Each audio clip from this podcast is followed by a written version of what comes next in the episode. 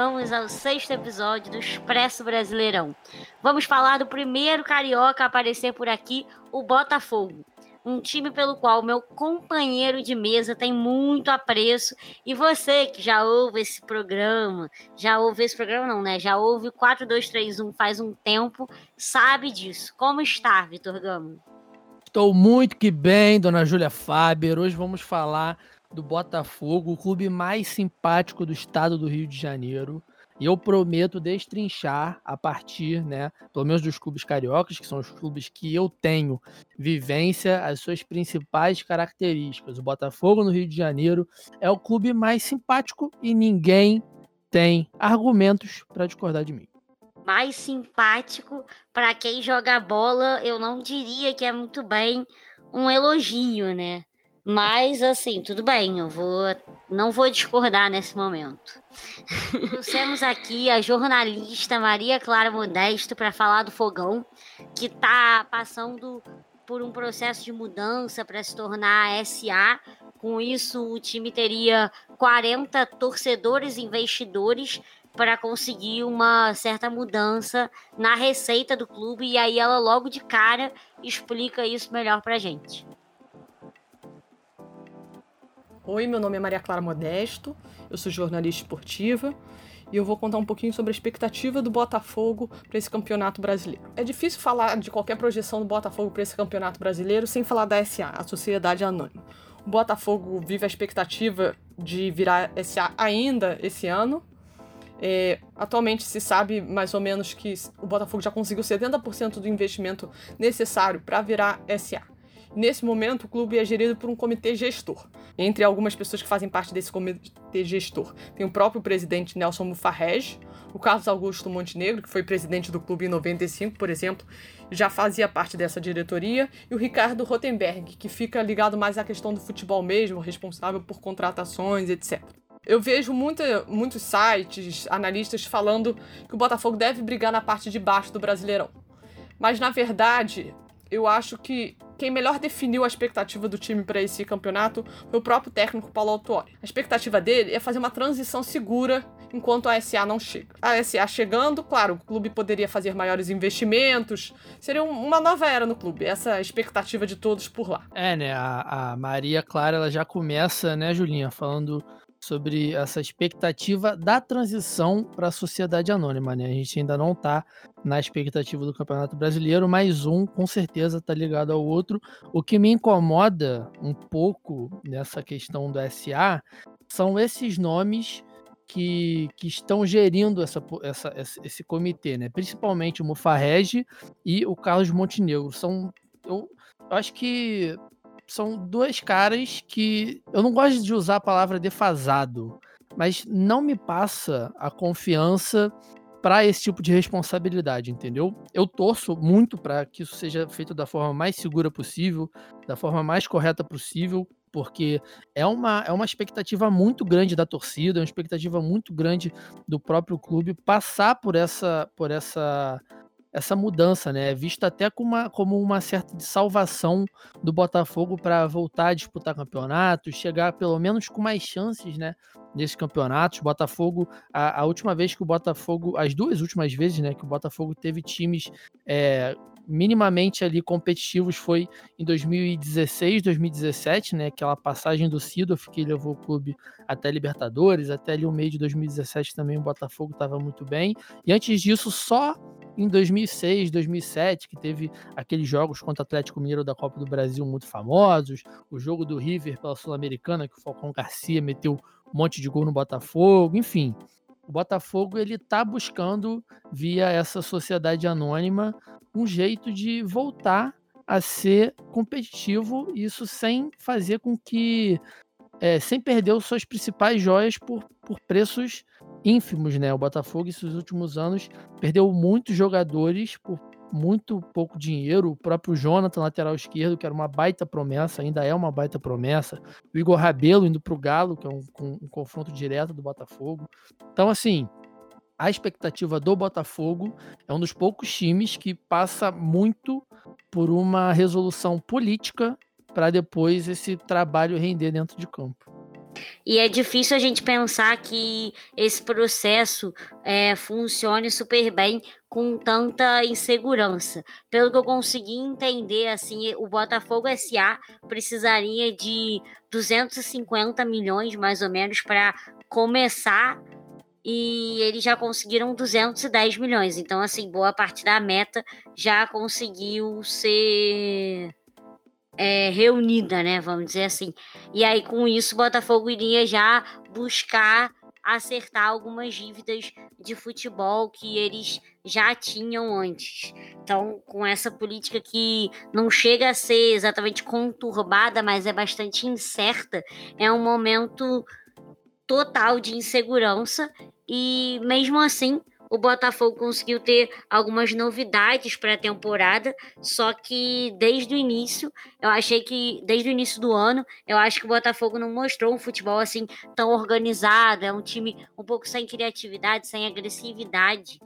E aí, já nessa segunda parte, para a gente entender um pouco melhor esse elenco e como é que anda essas mudanças do Botafogo, a Maria explorou os principais jogadores aí do Fogão. Concretamente, o que, que a gente tem assim dentro de campo, em meio a esse ambiente político? É, o Botafogo contratou cinco reforços para esse campeonato brasileiro. O lateral direito Kevin, que estava no Grêmio, pertence ao Grêmio, mas estava no Goiás. O zagueiro Rafael Foster, que foi uma indicação do próprio técnico Paulo Autuori, que já trabalhou com ele. O Vitor Luiz, tá, lateral esquerdo, que é um velho conhecido da torcida do Botafogo, né? Faz parte daquela campanha da Libertadores 2017 e que é muito querido pelo torcedor. O Matheus Babi, que jogou o Campeonato Carioca pelo Macaé, já jogou pelo América e já fez até um gol no amistoso contra o Fluminense, um amistoso de preparação.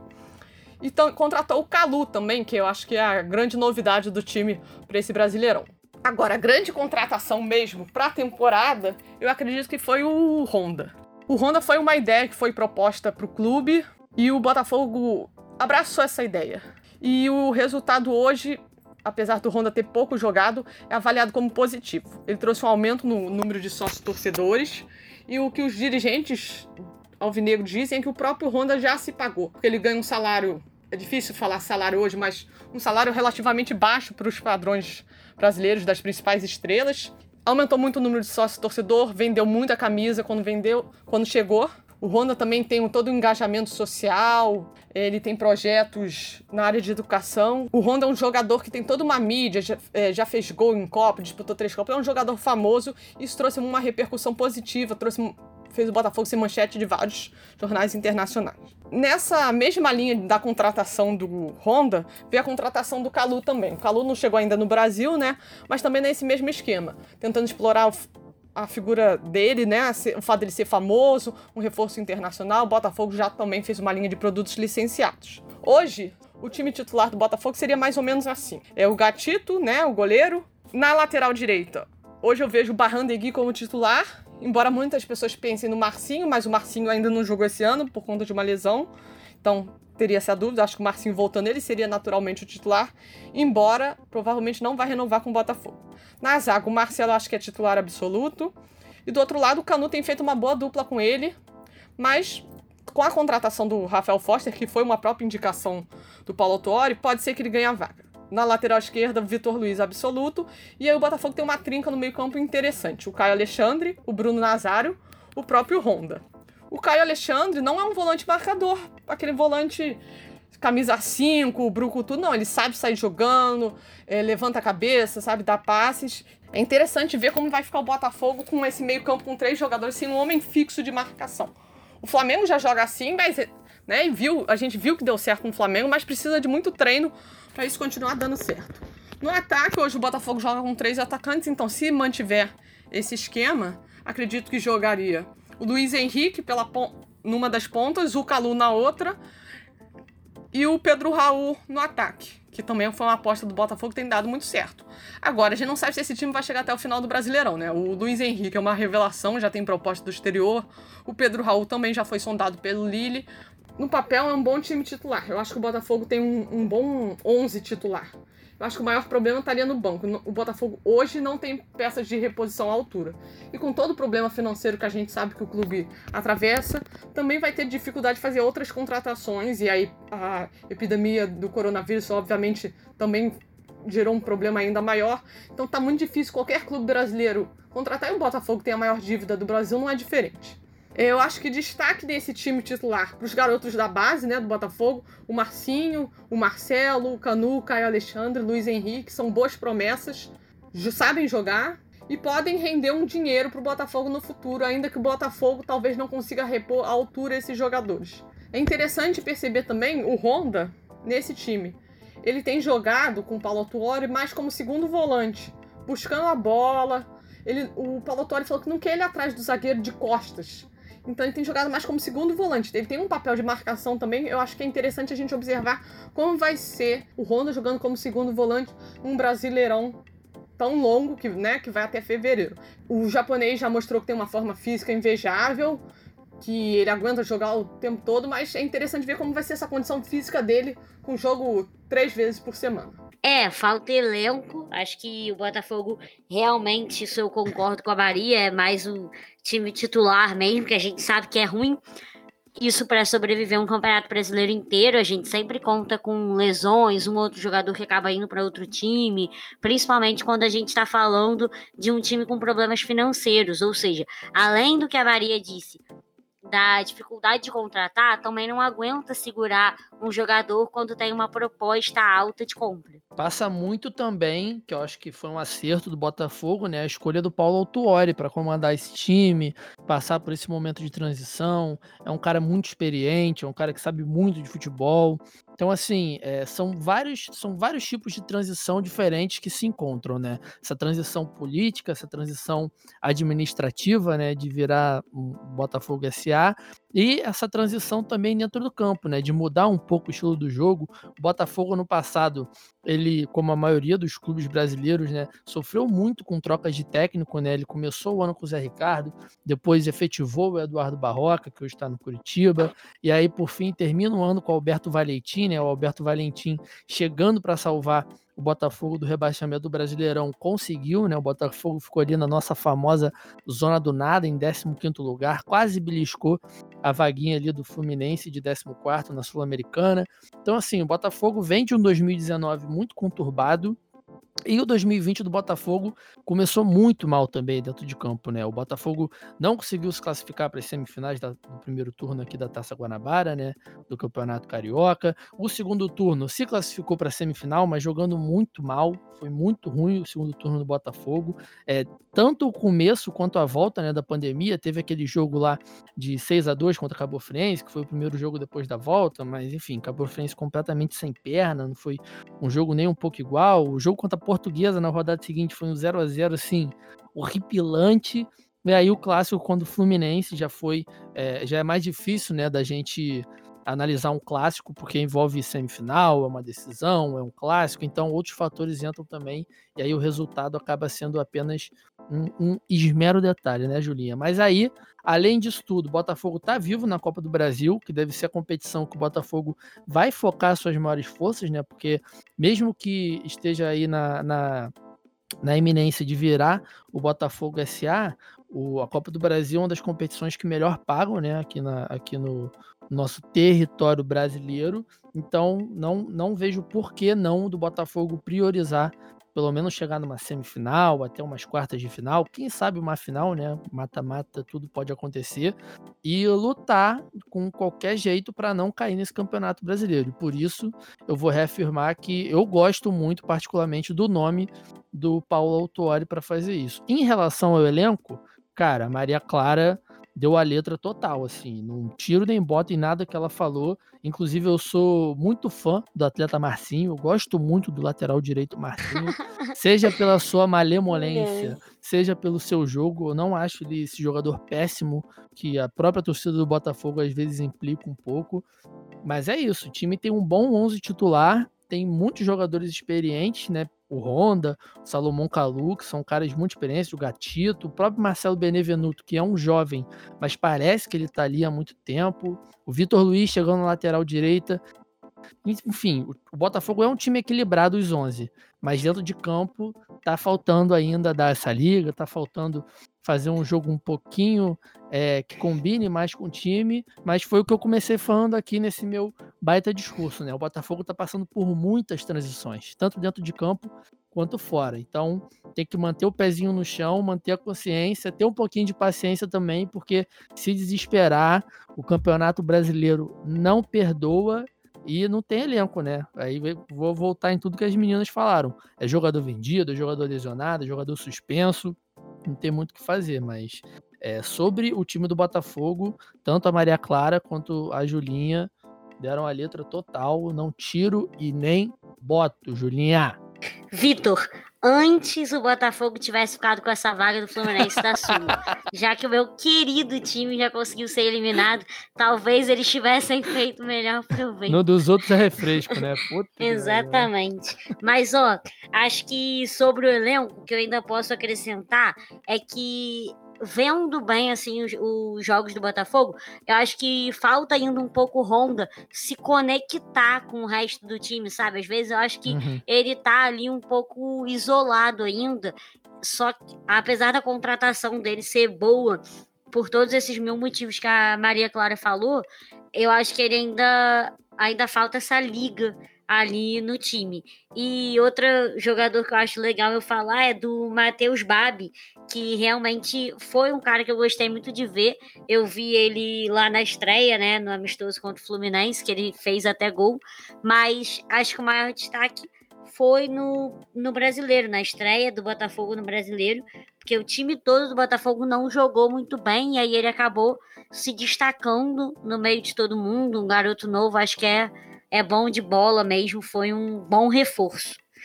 E aí, já chegando realmente nas expectativas da gente para o campeonato, como você disse que pode ser que o Botafogo priorize a Copa do Brasil isso faria total sentido, é por conta desses mil problemas de ter um time 11 bom, mas ter problemas com relação ao elenco. Eu acho que o Botafogo vai sofrer um pouco, sim, nesse Campeonato Brasileiro, mais uma vez, né? É difícil a gente. Eu, tomara que esse Botafogo SA funcione para trazer realmente um bom Botafogo de volta, porque tá um pouco ainda difícil de acreditar nesse time, mas vamos ouvir o que, que a Maria Clara tem a dizer sobre essas expectativas. Antes, Julinha, da gente chamar esse, esse último áudio da Maria Clara, é, lembrar também que o Botafogo teve perdas muito importantes, né? O Joel Carlos saiu do time, Gustavo Bochecha, que era muito importante no meio-campo do Botafogo, um jogador muito bom, também saiu do time. Então, assim, perdeu dois caras ali que estavam bem no elenco, com a chegada do Honda, do Calu, iam, iam agregar muito mais. Mas com isso também subiu o Matheus Nascimento, que é a principal promessa do, do Botafogo na temporada. Ele tem só 16 anos, está nas seleções de base do Brasil desde o sub-12, sub-10, sei lá. O menino vive na seleção brasileira de base. Então, é o principal, é a principal promessa do Botafogo.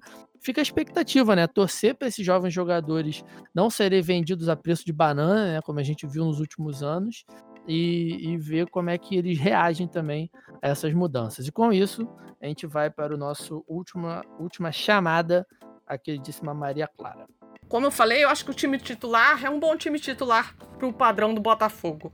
Agora, eu acho que é difícil a gente falar do Botafogo sem levar em conta o aspecto político, as dívidas do Botafogo. Então, eu acho que a posição do Botafogo no Campeonato Brasileiro vai ser muito influenciada por esse ambiente fora de campo. Hoje, os jogadores estão com salários atrasados, os funcionários então não recebem há mais de três meses, o vôlei e o basquete do Botafogo terminaram e o basquete, principalmente, era um projeto bastante vitorioso. Acho difícil a gente não falar do Botafogo e não levar em conta esses salários atrasados e a expectativa pela SA. Se o Botafogo conseguir organizar a casa internamente, pagar os salários dos funcionários, dos jogadores, eu acho que ele tem uma chance de fazer um, um campeonato honroso. Ou como o, o, o próprio Paulo Autori falou, né? Fazer uma transição segura. Um campeonato talvez para o meio da tabela.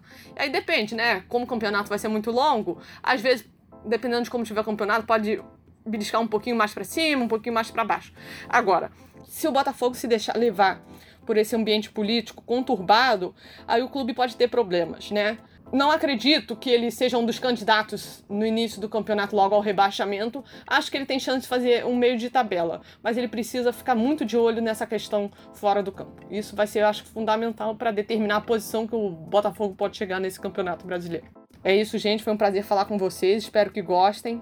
Um abraço. É, esse final aí foi realmente um ótimo resumo de tudo, né? Porque tudo depende desse aspecto político aí, essa transição doida que o Botafogo tá passando. Se, se toda essa transição conseguir ser um pouco organizada, como ela bem disse, tudo tende a caminhar melhor. Mas, como a gente sabe como é que é o Brasil e as nossas burocracias, fica um pouco difícil de acreditar que tudo isso vai realmente acontecer de uma forma 100% organizada. É, e também a gente não pode deixar passar, né, como a própria Maria Clara lembrou, dessa questão dos salários dos funcionários. O projeto do Botafogo era um projeto de muito sucesso. O time ter acabado foi uma das coisas assim mais absurdas que aconteceram esse ano. É muito triste mesmo pro Botafogo. O próprio vôlei do Botafogo era um projeto que estava crescendo. Então, cara, envolve muita coisa essa conta que a gente faz para chegar no final a gente decidir, decidir não, né? A gente chegar a uma conclusão de expectativa para o clube, né? Porque, cara, os funcionários não recebem, os jogadores demoram a receber também o clima fica muito tenso, não é a primeira vez que o Botafogo passa por isso, então foi por isso que eu falei também que a, essa questão da SA vai surgir como um tipo de salvação para o Botafogo. Só que até lá a gente não sabe quanto tempo ainda vai demorar, né? Então, você não vou, vou usar uma frase aqui que cabe muito bem para esse momento. Você não pode contar com o ovo no cu da galinha entendeu? Tem que fazer o trabalho, tem que principalmente pagar os salários desses funcionários, né? Além dos jogadores, porque são vidas ali que estão sendo postas em risco, principalmente nesse momento de pandemia que a gente está vivendo. É muito difícil, mas dentro de campo, se a gente for analisar só ali as quatro linhas, o Botafogo tem um time médio que, ao decorrer de, enfim, lesões, transferências, a gente pode esperar aí um meio de tabela ou um campeonato honroso, como a, Mar a Maria Clara bem disse eles têm essa expectativa também de terminar essa, esse primeiro processo para conseguir se tornar SA é, até o final desse ano, né? Então, se isso realmente se concretizar, já vai ser muito bom para o Botafogo, porque o fim de campeonato já vai ser com a cabeça de outra forma, né? Todo a, toda a instituição Botafogo já vai estar tá com uma cabeça mais tranquila, com uma pressão mais leve, e aí isso seria muito importante para o fim do campeonato, né? Porque aí já é um momento que a pressão cresce independente dos fatores externos. Tendo os fatores externos um pouco mais leves, ficaria bem mais fácil do Botafogo finalizar o campeonato de uma forma mais tranquila. É isso. Acho que a gente conseguiu trazer aí um pouco do, de todos os parâmetros né, que estão envolvendo o Botafogo atualmente. A Maria Clara pô, ajudou muito. Ela mandou os áudios dela, todas as informações muito completas, né? Clareou também pra gente pra gente fazer aqui. Sim, é isso. Acho que o Botafogo, o botafoguense pode não estar tão esperançoso assim com esse nosso episódio, mas com certeza tem muita coisa boa aí pro futuro do Botafogo. Essas decisões de agora podem vir mais a longo prazo, mas vão vir com uma força ainda maior, isso eu tenho certeza. Então, Agradecer também aí os áudios da Maria Clara que engrandeceram muito essa nossa análise. Foi ótimo falar com ela, sempre muito bom ter essas pessoas experientes e tão sabidas no mundo do hum, futebol aqui é falando bom, né? com a gente. Então, até o próximo episódio. Beijo! Apresentação: Júlia Faber e Vitor Gama. Edição: Vitor Gama. Produção: Júlia Faber, Raíra Rondon e Vitor Gama. Identidade visual: Fernanda Barqueta. Participação especial: Maria Clara Modesto.